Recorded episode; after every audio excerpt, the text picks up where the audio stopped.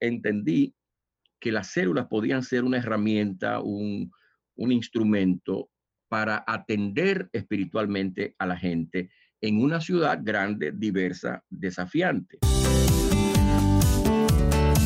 Sin el equipamiento correcto, no hay crecimiento. Equipados es el podcast que existe para ayudar a cumplir con efectividad su tarea a aquellos que han sido llamados por el Maestro a equipar la iglesia.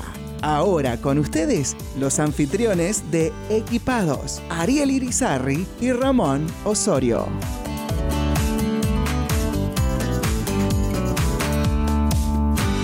Bienvenidos amigos de Equipados, familia de Equipados. Nuevamente aquí estamos, Osorio, Ramón Osorio de NAM está junto a mí y este es tu servidor Ariel Irizarri de Life. Estamos sumamente contentos de otro programa más. Hemos tenido líderes de gran ah, impacto en el lugar donde ellos se encuentran, pero ha impactado nuestras vidas primeramente y también la vida de cada uno de ustedes que nos han estado siguiendo y aquellos que se unen hoy por primera vez, bienvenidos. Queremos que te sientas en casa, queremos que te sientas cómodo y que sepas que el propósito de Equipados es poder ser de apoyo al ministerio que Dios te ha llamado. ¿Cómo te encuentras hoy, Ramón? Me encuentro muy bien, gracias a Dios. Y a propósito, esa gente que nos escucha hoy por primera vez, yo les quiero invitar a que escuchen todos los anteriores. Oh, sí, sí. Han sido de gran bendición. Cuando comenzamos con este viaje, yo pensaba que íbamos a poder bendecir a, muchísima gente allá afuera.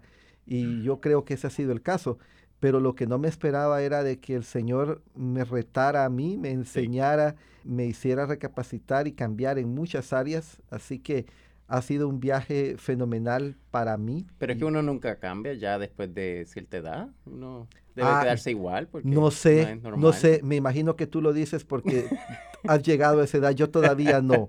Así que cuando llegue a esa edad yo te hago saber entonces si tenías o no razón. No, no, porque no es lo normal que uno cambie ya cuando uno es adulto.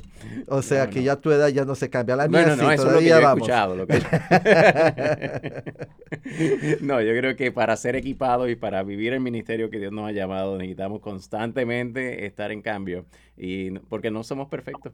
Eso es la realidad. No, de hecho. Y fíjate que me acuerdo yo que uno de los cambios que cuando yo estaba, hace algunos años estaba comenzando ya en Louisville, Kentucky, la plantación de iglesias, me acuerdo que una de las cuestiones de moda en aquellos días era de cambiar el estilo de iglesia mm. a que se hiciera exclusivamente en, grupos de hogar. Y me acuerdo que había una, una, una, no discusión muy grande, pero sí bastante amplia respecto a que si incluso las iglesias se deberían de reunir los domingos o solo tener grupos de hogar. Y luego estaban aquellos que decían que no, que solo los domingos, que los grupos de hogar son peligrosos porque pueden dividirte la, iglesia, o que tantas cosas. pueden enseñar cosas equivocadas. pueden enseñar cosas equivocadas y tantas cosas. Imagino que, que hay algo de verdad en, cualquier posición, pero qué bueno que hoy tenemos a alguien que nos va a hablar precisamente de grupos pequeños, alguien con experiencia en eso, en una de las ciudades más difíciles para hacerlo, en una de las zonas que es de los lugares favoritos míos, por cierto. E incluso autor de un libro, así que mm. eh, yo sé que tú lo conoces, así que si quieres, preséntalo. Bueno, tenemos con nosotros al pastor Freddy Noble de la primera iglesia bautista de Manhattan. ¿Cómo te encuentras, Pastor Freddy? Muy bien, muy bien. Bueno, muy contento de compartir con ustedes. Ramón, ¿cómo estás? Qué bueno que podemos hablar y compartir juntos con, toda esa gente que, que nos escucha y que les escucha a ustedes a través de esta plataforma. Gracias, hermano. ¿Cómo está el tráfico en Manhattan? Complicado, como siempre, muy complicado. Siempre Manhattan es un desafío. Estacionar eh, un automóvil en Manhattan es una proeza, ¿sabes? Wow. Imagínate. Wow, tremendo. Yo creo que no, no, hay, no hay tren, no hay. Tal vez cuando vengan los Uber que vuelan, que dicen que ya pronto. Sí, sí, yo estoy esperando algo así, tú sabes. A ver si, puedo lograr mejor acomodación por allá, por esa zona. Sí, sí, yo lo dudo, hermano. Yo creo que ya Manhattan ya no, ya así se quedó. No le cabe nada. Ya no le cabe nada más, pero mucha más gente sigue yendo porque es un lugar muy bonito, es eh, precioso ahí. Ahí está, ahí está lo interesante de lo que vamos a estar hablando en este día, porque el pastor Freddy Noble acaba de publicar un libro con nosotros bajo el sello de BH, eh, que es Lifeway, acerca de grupos pequeños y se le llama la iglesia del siglo XXI o iglesia siglo XXI y queremos que las personas que nos están escuchando, los líderes que estén escuchando puedan conocer más de este recurso, de este libro, pero que a través de también de este sistema o de este tiempo puedan conocer el autor de esto y que puedan escuchar vivencias de él porque va a tener mucho más sentido cuando puedan leer las páginas de este libro. Pastor, realmente ha sido un, posiblemente obra de Dios poder ver, desarrollar grupos y la estrategia de grupos pequeños o de células, porque ahí vamos a, hablar un poco acerca de los diferentes conceptos de grupos. Pero lo formidable es poder ver un crecimiento de este modelo de células en Manhattan, donde es una ciudad de tanta gente, de tanto tráfico, tan cosmopolita, y poder ver este crecimiento es fascinante. Y en el contexto de una iglesia tradicional. Sí. Así que eh, yo para ahí voy. Eh, mi pregunta más es, bueno, ¿cuántos grupos tiene? Pero mi pregunta más importante ahora es, ¿qué lo llevó a transicionar su iglesia a este proyecto y, y cómo fue ese viaje? Sí, mis hermanos, este, la verdad es que ha sido un viaje, muy, muy, muy buen término empleado, Ramón ha sido un viaje, un camino, han sido años, es decir, no, no se trata de, de, un trabajo que se hizo de un día para otro, ha sido un, viaje de, unos 20 años más o menos, en las que hemos estado haciendo una transición. Efectivamente, la iglesia mm, donde estoy desde hace más de 20 años, es la primera iglesia bautista hispana de Manhattan, es una iglesia que ya tenía una historia. Cuando yo, cuando yo llegué como pastor, un trabajo hecho, muy buen trabajo de, los pastores anteriores, pero una estructura distinta a la que, a la que actualmente tenemos, una estructura más tradicional. Cuando digo más tradicional, quiero decir que más conforme al esquema, a los esquemas que usualmente usamos en las iglesias bautistas, comités y comisiones y, uno que otro ministerio de esto o de lo otro, etcétera, la sociedad de, hombres o de mujeres, etcétera. Es decir, todo este tipo de, enfoque y la iglesia tenía ya un tiempo bastante establecida en esa dirección, una iglesia de 30 años de trabajo ya. Cuando yo llegué acá, vine ya con el enfoque de, de trabajar con grupos de células, porque ya había leído alguna literatura sobre el tema, me parecía que era una oportunidad muy buena para desarrollar la iglesia, tanto desarrollar a lo interno de la iglesia como también a lo externo de la iglesia. Así que vine con la idea.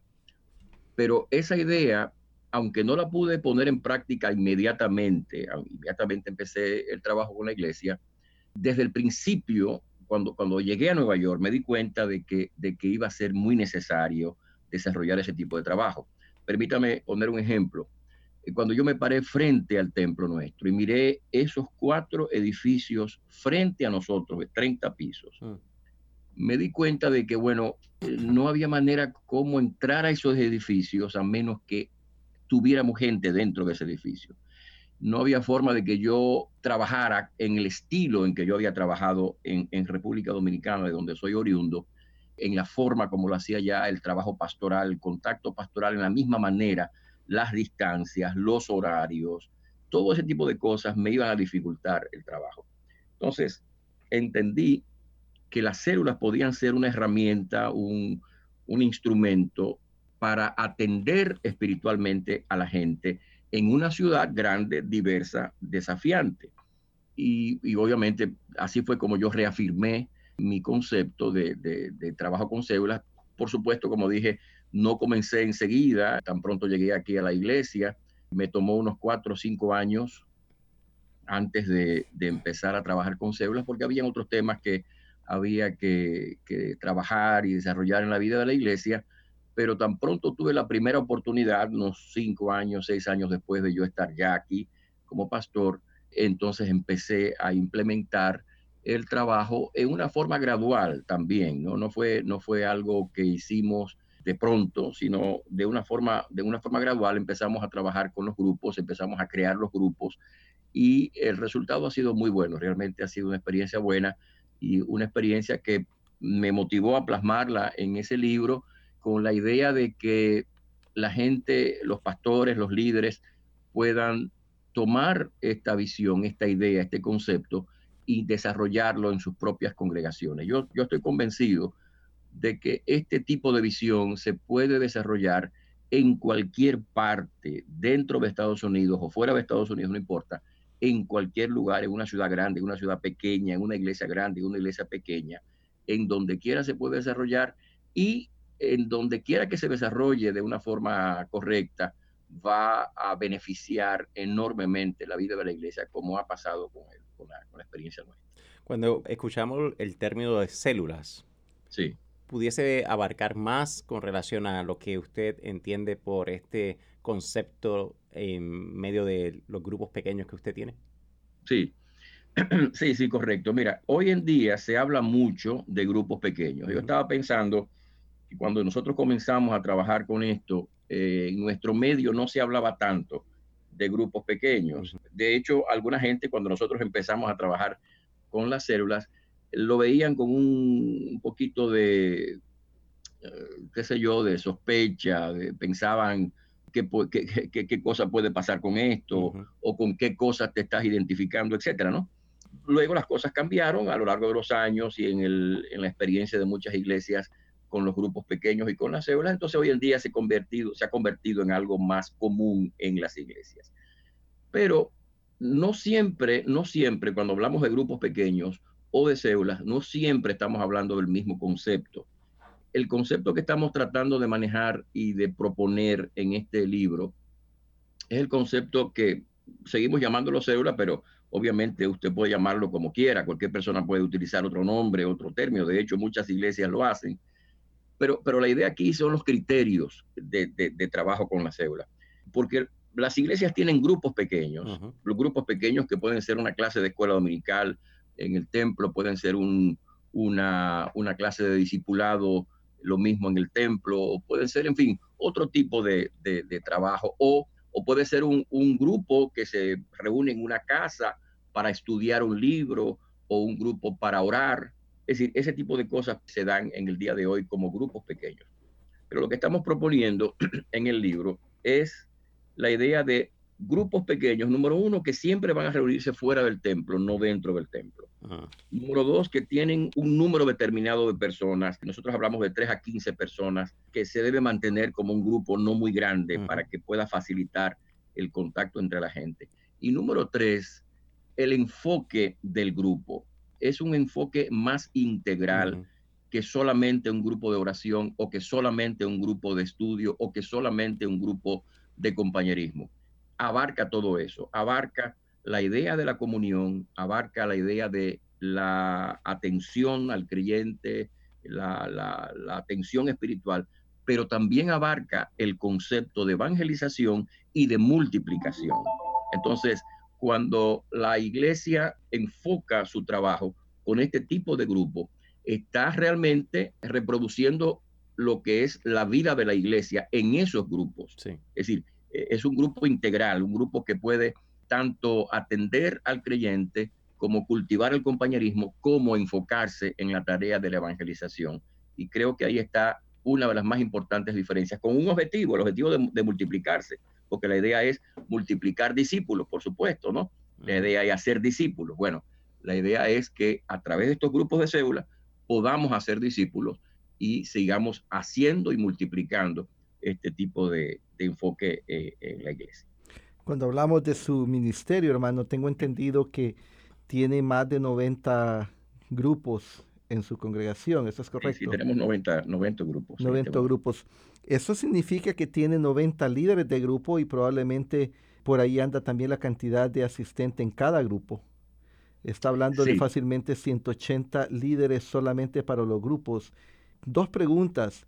¿Cómo puede hacer una iglesia para llegar a esa cantidad de líderes?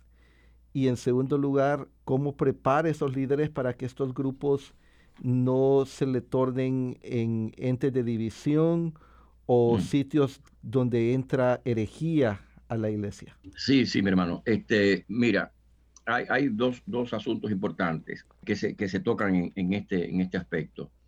Primero, sí, eh, una de las grandes bendiciones de la multiplicación de estos grupos es la posibilidad de que la gente pueda unirse a esos grupos, participar de la vida de la iglesia en esos grupos.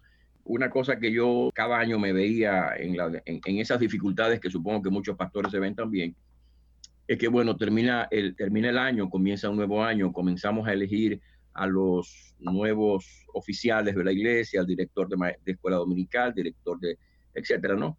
Unos cuantos cargos, hermanos, van a ocupar esas funciones, unos cuantos diáconos, etcétera. Pero ¿qué hago con el resto de la iglesia? ¿En qué se va a ocupar el resto de la iglesia? Eh, eh, ¿Cómo se va a involucrar el resto de la iglesia en el ministerio? Bueno, la respuesta nuestra fue las células. La gente se ha incorporado a las células y la gente incorporándose a la cédula está participando de alguna manera en una forma de ministerio. De modo que es otra de las bendiciones que tiene la iglesia, que convierte a los miembros de la iglesia en verdaderos ministros de Jesucristo. Tengo que admitir que no todas las células funcionan con la misma eficiencia, claro. pero sí puedo ver el resultado de gente animada, de gente eh, alegre, de gente participante dentro del ministerio, de gente aunque sea orando eh, en, el ministerio. Entonces, eso es un aspecto del asunto. Y como tú dices, eh, los líderes que hay, hay, hay, líderes que están, hay una cantidad de personas que están allí liderando cada célula, liderada por una persona distinta, con algún asistente, con alguna gente que está colaborando. Quiere decir que tenemos mucha gente dentro del tamaño de nuestra iglesia que está involucrado en el trabajo. Ese es un aspecto. El otro aspecto y tú hablabas muy bien ahí de la posibilidad de que entre la herejía o, se produzca una división. Y efectivamente muchos pastores tienen ese temor. Correcto. Eh, cuando yo converso con, pastores en distintos lugares, surge esa pregunta o ese temor, y aunque no surja verbalmente, yo sé que está ahí esa, esa cuestión, pero yo le digo a los hermanos, y esto que voy a decir quizás no suena muy agradable ni muy consolador, pero yo le digo a los hermanos, hermanos queridos, Miren, la iglesia, la iglesia no necesita células para dividirse. Mm. A lo largo de los años, tristemente, las iglesias se han dividido sin células. E, en otras palabras, hay otros factores que son los que inciden en el asunto de las divisiones, obviamente, ¿no? Pero bueno, aparte de, esta, de esta este, afirmación de no muy buen gusto quizás, la verdad es la siguiente para un trabajo de célula en una iglesia local se requiere supervisión. Mm. Y entonces ese es el otro aspecto. Nosotros hacemos un trabajo que no se le deja a la gente a su criterio, a sus ideas, a su pensamiento, sino que el sistema celular incluye un sistema de supervisión. Cuando yo comencé con las primeras células, digamos, primeras 10 células, de primeros 10 líderes, lo que yo hacía era que me reunía cada semana con esos líderes, les daba la enseñanza que ellos iban a dar y entonces cada semana evaluábamos cómo iba el trabajo. Al, crecer un poco la, obra y, obviamente ahora tengo 90 células, entonces no me puedo reunir ni puedo supervisar directamente las 90 células. Entonces lo que hicimos fue crear otro, otro nivel de liderazgo en donde hay un grupo de líderes voluntarios que supervisan una cantidad, cuatro o cinco de esos líderes, estos se reúnen con ellos y yo me reúno una vez al mes con esos líderes que supervisan a aquellos, pero también me reúno con esos 90 una vez al mes. De manera que mantengo una relación con el grupo o con los grupos, o con los líderes de los grupos, una relación más o menos cercana de supervisión. El otro elemento es que nosotros hemos establecido una serie de principios y uno de los principios importantes es que las células van a enseñar lo que la iglesia decida enseñar. En otras palabras, no se trata de que una célula enseña una cosa y otra célula enseña otra. Lo que yo he hecho en el pasado es que he diseñado, por ejemplo, cuando yo comencé, diseñé una guía en el Evangelio de San Juan y todas las células enseñaban el Evangelio de San Juan. Después utilicé otra guía con otra cosa, etcétera. Lo que estoy haciendo ahora es que, es, que estoy utilizando el texto del sermón del domingo como base para la discusión en las células.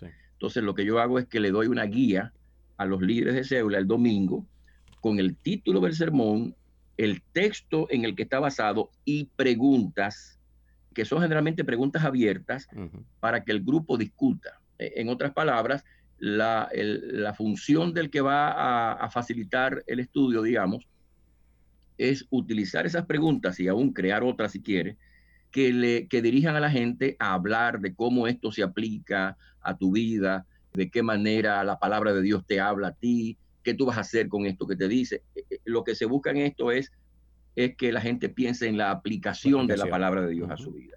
Quizás no es un estudio muy profundo, pero sí la idea es que la gente se pone en contacto con la palabra de Dios y que pueda pensar de qué manera esto se aplica a la vida nuestra. De modo que con esas dos herramientas trabajamos. La otra cuestión es que también entrenamos a la gente. Mm. Es decir, las personas que y, de hecho el libro fue concebido originalmente como un material de entrenamiento para la iglesia local, para nuestra iglesia. Mm. Pero después la, la idea fue creciendo y, moviéndose y, me di cuenta que esto podía ser un elemento para que otras iglesias pudieran usarla. Pero de todas maneras, el material que yo voy a utilizar siempre para entrenar a la gente es ese material, porque allí yo estoy explicando paso por paso qué es una célula, cómo funciona la célula, cuáles son los criterios de trabajo, todo eso. De manera que el que va a ser un dirigente o un líder de célula tiene ya un entrenamiento, primero práctico, porque ya participa en la vida de una célula, y segundo, un entrenamiento teórico con, los conceptos que nosotros manejamos con, ellos. Pastor Freddy, en medio de, del conocer iglesias a través del tiempo como consultor también de iglesias, vi eh, pastores que se frustraron con el modelo de la célula o de grupos pequeños con énfasis en la multiplicación al cabo posiblemente de un año donde intentaron entrenar líderes, luego lo, implementaron, pero luego se frustraron porque posiblemente no vieron resultados como ellos esperaban. ¿Qué, ¿Qué, usted recomendaría a pastores que hayan pasado por esa experiencia o qué cosas pudiesen evitar a que llegue ese momento de desánimo en medio de esos comienzos que pudiese ser que son procesos normales? Sí, recuerdo ahí una frase que alguien dijo en uno de, un libro sobre el tema, y este autor, por cierto, un autor muy, muy exitoso en, su trabajo con células, ¿no? De, otro, de otro país, él decía, bueno, para uno desarrollar un ministerio con células, primero tiene que fracasar tres veces. Mm. Y, después entonces puede hacerlo. en otras palabras, efectivamente, nosotros cuando empezamos, empezamos qué sé yo, con 15, 20 células, pero después la mitad se nos cerraron. Después vino, vino, vinieron una serie de eventos a la ciudad de Nueva York, ¿recuerdan el, el 9-11? Sí. Eso obviamente puso el foco en otro lado, un accidente aéreo en el que murieron también, dos meses después de eso, murieron cientos de dominicanos y la comunidad nuestra es dominicana principalmente. Eso afectó muchísimo la vida de la iglesia y el ánimo de la iglesia. Mm de forma que tuvimos que enfocarnos en otro tema y no en la célula. Entonces, eh, en otras palabras, tuvimos que volver a empezar eh, el trabajo después de, esa, de esos eventos. Y hemos caminado un largo trecho en el que hemos tenido momentos muy buenos y otros momentos en que las cosas no funcionan como quisiéramos. Yo creo que esto se trata de eso, se trata de un enfoque de trabajo en el que hay que utilizar persistencia, es decir, no es una medicina para resolver un problema inmediatamente. Más bien es un proceso en el que la iglesia puede y debe ir creciendo. Por ejemplo, si es una iglesia ya establecida, debe de utilizar una cierta, un cierto enfoque para poder empezar este trabajo y una vez comenzado debe de ser persistente y hacer los ajustes, porque nosotros no empezamos a hacer las cosas que estamos haciendo hoy por ejemplo, eh, yo empecé eh, con, las células eh, utilizando un día determinado de la semana para las células, el jueves. Pero después me di cuenta de que no era práctico hacer eso. Entonces tuvimos que hacer un cambio. Y bueno, hoy en día permitimos que las células se reúnan cualquier, cualquier día, ¿no? Porque eso era lo práctico. En cualquier horario. Tenemos células, algunas células que se reúnen de día. Tenemos otras que se reúnen en el mediodía. Tenemos otras que se reúnen en la noche. Mm. Entonces, hay que ser flexible y, atender la necesidad que hay. Ahora, una cosa importante, hermanos, que yo creo que los pastores sean las personas que encabecen el trabajo. Mm. obviamente ustedes me han oído hablar de, de que obviamente tenemos líderes en, en, en, el trabajo. Es decir, en este momento yo tengo, ahora mismo estamos formando un equipo pastoral porque creo que es parte de nuestro enfoque. Tenemos un, un grupo ahora mismo de cuatro pastores que están trabajando conmigo, son voluntarios también, son bivocacionales, pero están trabajando aquí conmigo. Tenemos unos 15, 16 hermanos que le llamamos parte de un grupo de apoyo, que son los que supervisan a, esa, a esos otros. Y luego tenemos el resto de los hermanos que están trabajando. Pero, mis hermanos, yo soy la persona que estoy al frente del ministerio y el enfoque. Mm. me parece que muchos pastores comienzan de esa manera, inician el ministerio y en el enfoque, pero en el proceso le entregan el ministerio a otra persona y ellos se ocupan de otros asuntos. Y el mensaje que se le envía a la congregación es, bueno, el pastor no está participando en esto, así que no debe ser muy importante. Y yo conozco iglesias donde el pastor comenzó, después le asignó el trabajo a, a, otra persona y él mismo ni siquiera asiste a una célula. Mm. Entonces, no se puede esperar que el trabajo fructifique si el pastor no está mostrando el liderato en ese aspecto. Así que un consejo para mí es que el pastor lidere el proceso. Por supuesto, él no va a poder, cuando la obra va creciendo, deberá desarrollar líderes que lo ayuden a supervisar el trabajo, pero la visión la aporta él y el enfoque lo aporta él. Y creo que eso es una parte importante para, para tomar en cuenta. Y dentro de eso, una pregunta solamente de sí o, o no. Básicamente, ¿usted participa en una célula o lidera una célula? Sí, exacto, las dos cosas. Me imaginé. yo lidereo, yo tengo una célula aquí en mi, en mi, propio hogar, yo tengo una célula y siempre, prácticamente, durante todos los años en que he tenido trabajo de célula, casi, casi todo el tiempo yo he tenido una, una célula que guío. Muchas veces lo que he hecho es que después de cierto tiempo la célula ha crecido y se la he dejado a otra persona y luego, bueno, he, he comenzado otra pero siempre lo he hecho, porque eso me mantiene dentro, digamos, del calor del trabajo. Eh, si el pastor no participa del trabajo de la célula, entonces se, puede desenfocar muy fácilmente y puede volver a, las costumbres y, los, y, las tradiciones anteriores. ¿Y, ¿Y qué le respondería, por ejemplo, a un miembro o a una miembro que dice, yo quiero estar en la célula que, que lidere el pastor porque esa es la mejor célula, yo no quiero estar en la que me toca a mí? Bueno, la verdad es que yo le digo a los hermanos, bueno, le digo a los hermanos, este, yo, yo creo que esta es la peor célula que yo digo. ¿Sabe por qué? Porque nosotros estamos siempre animando a la gente a que participe y opine y diga y todo, ¿no? Entonces, ¿qué pasa? Que yo soy el pastor de la iglesia, yo fui el que prediqué el sermón el domingo y en la célula mía nadie quiere hablar porque tienen miedo de opinar, tienen miedo de meter la pata o opinar delante del pastor. Yo le digo, no, no, no, esta célula tiene que ser una célula de gente que participa y que se atreva también a conversar. Pero no, no, la verdad es que eh, nosotros hemos establecido la norma de que las células están situadas, eh, eh, es decir, que la gente asiste a la célula que le quede más próxima. Y la verdad es que aunque la gente quisiera venir a la célula que yo dirijo, pues la cantidad de gente no va a poder hacerlo por la distancia. Correcto. Entonces, lo, que hacemos es que tratamos de colocar una célula cerca del área donde vive alguna persona de la iglesia. De modo que, por ejemplo, cuando comienza, cuando alguien se, se, entrega al Señor en, en, el, en el templo y no procede de una célula, entonces inmediatamente tratamos de localizar cuál es la célula que le queda más cerca para entonces referirlo a esa célula comunicarnos con el, con el, el, el, líder de la célula y entonces tratar de contactarlo para asimilarlo a esa célula. Entonces la idea es que por lo general el criterio que prima es el geográfico, aunque también tenemos algunas células que son más especiales. Por ejemplo, tenemos células de jóvenes, unas cuantas.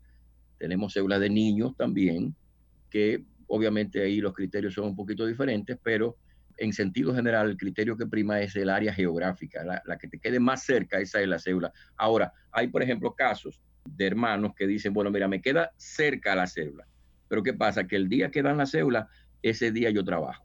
Entonces, tengo que asistir a otra célula en el día que yo puedo o en el horario que yo puedo, y entonces, claro, se le permite a la persona asistir a otra célula que le quede más cómodo en cuanto a su horario, en cuanto a algún otro criterio justificado, por supuesto. Oigo que usa la palabra se le permite. Eso significa entonces que hay un control de quién asiste a dónde y, y, hasta qué cantidad de gente puede asistir. O sea, hay alguien que, que coordina todo eso y de que mantiene la, el proceso funcionando. ¿Es esa persona usted? ¿Es alguien más? ¿O estoy en lo correcto? Eh, dado el, desarrollo de la iglesia nuestra, tenemos personal en la oficina, eh, tenemos una secretaria y una asistente de secretaria, y en el equipo que estamos formando, que es un equipo pastoral, mi hijo funciona como una de las personas que está coordinando esa parte.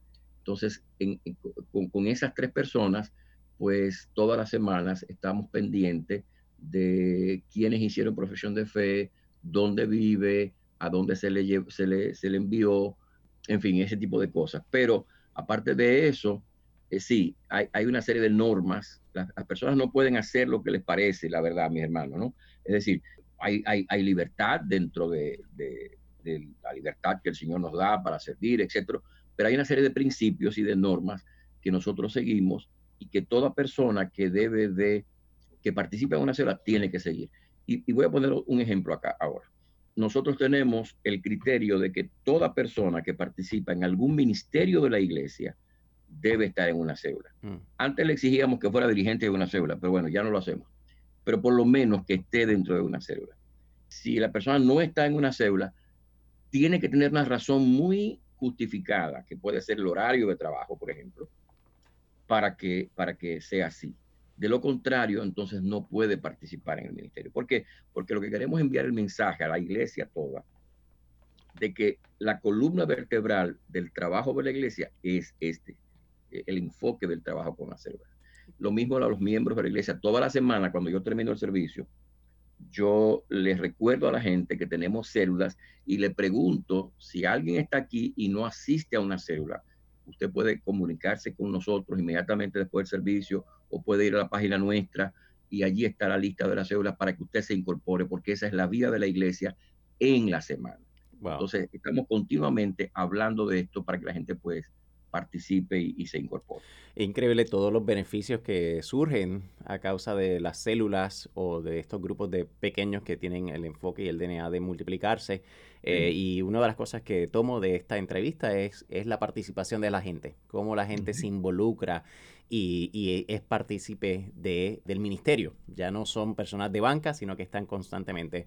Yo creo para las personas que nos están escuchando en Latinoamérica, y también personas en Estados Unidos, han tenido un mal concepto con esto de célula y es importante reconocer que no estamos hablando de, de, modelos que ya se han creado, que posiblemente han tenido un mal concepto, pero estamos eh, llevando el tema más allá del concepto que tal vez llevado de una manera no saludable. Estamos hablando de algo que se reproduce y queremos tener al pastor Freddy Noble con nosotros nuevamente, pero el tiempo ya se nos acabó. Pero queremos agradecerle, Pastor, por su, su, tiempo, agradecerle por su sabiduría, agradecerle también por poner a las manos de, de nosotros y de la iglesia este esta fabulosa obra, obra, que es a Iglesia Siglo XXI, el cual tiene también como sus títulos, dígamelo usted, ¿cuál sería?